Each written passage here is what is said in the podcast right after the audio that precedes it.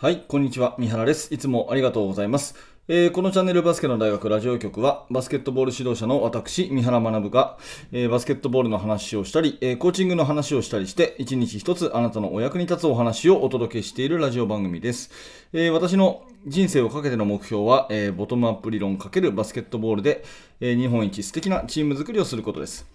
えー2022年9月の18日日曜日ですね、えー聞いていただいてありがとうございます、えー今気づきましたけど、YouTube の方の日付が間違っておりましたね。ごめんなさい。えー18日でした。はい、これで治ったかな。はい、えということですいませんが、えよろしくお願いいたします。日曜日にもかかわらずね、朝聞いていただいている方、本当にありがとうございます。えーさて、今日のテーマはですね、ノーマークはダメでもミスマッチは作れるということで、えーもしあなたが昨日聞いていただいたらですね、昨日の最後の方ちょこっと触れたですね、えー内容に触れるということになります。昨日のまあちょっとした続編ということにもなろうかと思います。えー結論からするとですね、あのとにかく1対1個人能力を高めない限り点数は取れないと。1対1個人能力を高めない限り点数は取れないという話をしたいと思います。えーということでですね、ぜひ最後までお付き合いください。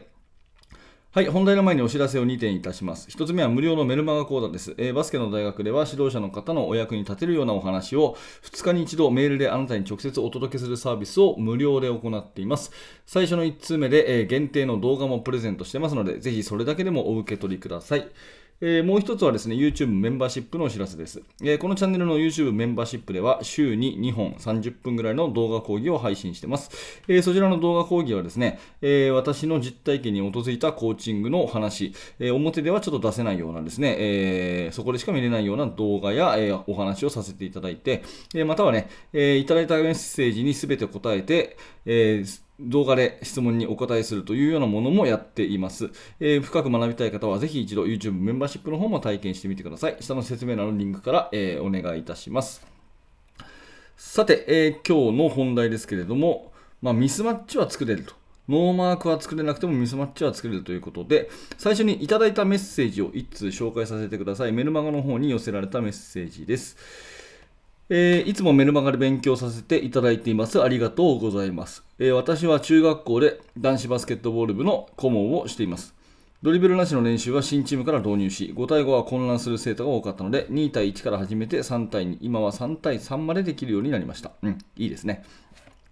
さて、質問なのですが、今のチームでは2人のエースがおり、大抵試合は2人だけで勝たせてしまうほどの能力があります。うん、あ勝ててしまうほどの。うん、2人うまいってことですね。そのせいなのか、地域柄塾や他の習い事に力を入れる家庭も多いからなのか、2人の選手と周りの中学校から始めた選手とのチーム内の温度差に悩んでいます。2人の選手は周りを育てるべきだという自分の考えに賛同してくれており、試合でも選手ああ試合でも練習した合わせの形を作ってパスをしてくれるのですが、一方、周りの選手は合わせに気づかずミスで終わってしまうことがとても多いです。2人はやはり大会で勝ちたい気持ちも強く、えー焦っているところもあり、もっと自分にできることがないかと考えています。えー今やっていることは合わせのドリル練習、ディフェンスなしから合わせの形の2対2や3対3。プレイ後に個別、チームを集めて何をしようとしたか、プレイを成功させるためにどんなことをすればよいか聞いて助言をする。練習や試合の前に今日やるべきポイントを確認する。声のかけ方や視点の向けさせ方などどんなことをしてあげられるといいでしょうか。全員がチームにの得点に関われたらと思えるチームにしたいと思っています。えーご指摘、ご助言どうかいただけますでしょうか今後も YouTube での動画で勉強させていただきます。よろしくお願いします。ということで、ご質問ありがとうございます。はい。えー、とですね、まずこの先生の取り組みは素晴らしいと思います。あのーうまい子が2人いて、温度差に気があってで、それを何とかしたいという熱意を持たれているということと、え今やっていることはチームで合わせの練習をして、でそれの意見を聞きながら助言をしている。まあ、どこかボトムアップ思考につながるところがあって、素晴らしい、えー取り組みをされていると思います。で、この方のやっていることが何か違うと思うとかですね、えーこれはやめた方がいいとか、そんなことは一切なくて、えーそのままで続けていただければなと思います。で本質的な、えー問題としてですね、2人はエース級にうまいと。でその他は中学校から始めた子でうまくないし、他の習い事もしてたりして、そこまでバスケットに熱心ではないというような感じだと思うのですね。で、これっていろんなチームであることで、本当にその一人一人の温度差、まあ、これはね、もう永遠のテーマですよね。まあ、あの私のメルマガの方でも最初の1回目でこんな話はしてるんですが、とにかくバスケをね、好きにさせる、うまくさせるんじゃなくて、好きにさせるっていう指導に力を入れるっていうことがまず一つの解決策だと思います。で、その上で、その上で好きにさせた上でですね、やっぱりその、えー、温度差っていうところで考えていくと、コミュニケーションを取っていく、その、うん、温度感の低い子ね、えー、なかなかこうこっちに振り向いてくれないような子に、やっぱり、えー、1対1でワンオンワンで話をしていくっていうところがすごく重要なのかなと思います。えー、これについてはいろんなね、え、やり方ありますから、プレーの本質的なところのみを今日はね、えー、あの話をさせてもらいたいと思うんですね。はい。で、えーと、プレーの練習ってことを関して言うとですね、その今、もう一回お話をすると、えー、いただいたメッセージで、今やってる練習としては、合わせのドリル練習、ディフェンスなしから2対2、3対3。まあ、合わせのプレー、動きですね。約束事ってことですね。で、それをやって、チームで何をしようとしたか、えー、プレーを成功させるためにどんなことをしたらいいかを聞いて条件試合や練習の前に今日やるポイントを確認。うん、ということで、まあ、あの行動としては、行動、プレー的な行動としては、2対2、3対3のコンビネーションを磨いているということだと思います。ただ、これがですね、えー、大事なんですが、大事なんですが、組織的なプレーっていうのは、どこまで行ってもですね、組織的なプレーであって、得点には結びつかないんですね。えー、要は、最後にシュートをするのは人であると。いうところ、ここも忘れちゃいけないところだと思います。えー、まあ、例えて言うとですね、うん、1たす1が3にしたいわけですよね、私たちは。1たす1は3。1たす1が2じゃなくて、1たす1は相乗効果で3にしたいんですけど、その1たす1のですね、この個人が、0.5足す0.5だったらですね、あの1にもならないっていう、そういう感じです。逆に分かりにくいかな。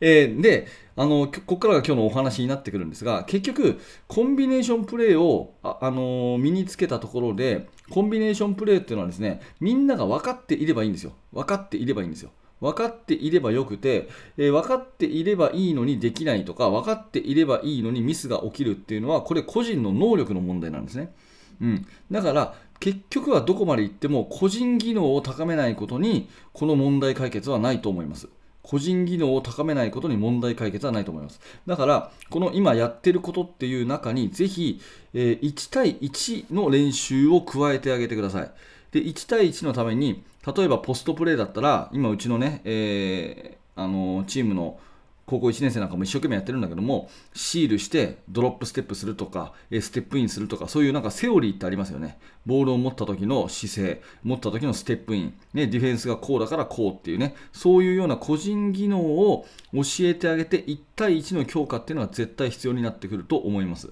うん、なので、えー、3人の動き、2人の動きだけをたくさんやっていれば点数になるかっていうとならず、3人の動き、2人の動きは必要なんだけど、それでできた少しのズレをつく、破っていく、そういう1対1の能力が非常に重要ということをぜひ覚えておいていただければなというふうに思います。うん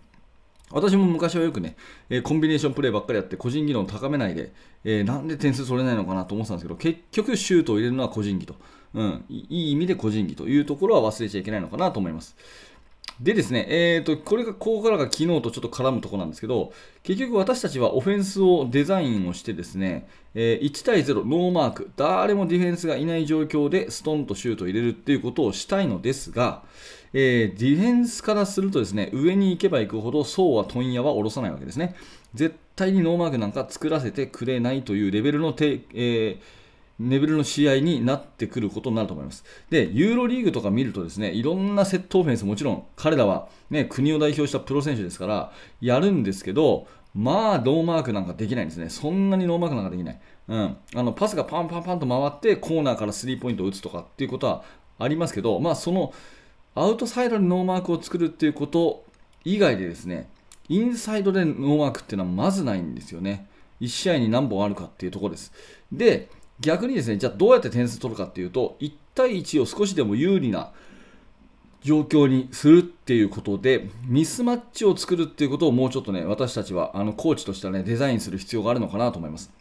あんまりこれを意識してやってる選手、それからコーチっていないのかなと思っていて、えー、大学以上の世界は私は分かりませんけど、自分のカテゴリーの高校、それから、えー、ミニバス、中学っていう段階だとですね、ミスマッチっていうもの自体をですね、あんまりこう大事なんだぞって、ノーマークと同じぐらい大事なんだぞって教える人ってあんまりいないのかなって私の感覚では思ってます。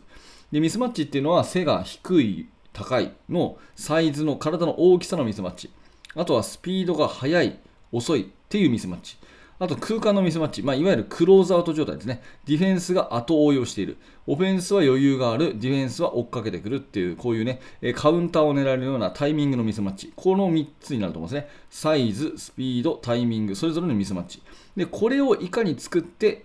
やりやすい1対1をするかと。要するに1対0っていうのはそんな作れないんだと。うん、結局1対1になるんだと。で、1対1になるんであれば、その1対1が少しでもやりやすい状況を作ろうっていう感覚で、コンビネーションプレーをあの磨いていくといいのかなというふうに思います。というのも、あのコンビネーションプレーをですねあの教えていると、私も特に過去はそうだったんですが、ノーマークで綺麗にシュートまで持っていかないと失敗っていうふうに見なしちゃって、えー、生徒をあの叱っちゃうというようなことが結構あったりするんですね。えー、これはこうやれ、ああやれと。うん、でもスクリーンかかってなくて、まあ、かスクリーンかかってないのを指導するのはいいと思うんですけど、あの全然こうやってることは違うぞと、全然ノーマークになってないぞというようなことを言いがちなんですが、ノーマークなんてそもそもディフェンスが強くなればできないんですね。できない上で、ちょっとしたミスマッチを見逃さない指導をしてあげると、この攻めどころがですね、あの選手も分かってきて、より積極的にリングにアタックする選手を育てることができるようになると思います。昨日、ユーロリーグの話をしましたけど、あのユーロリーグというかね、あの世界選手権のヨーロッパ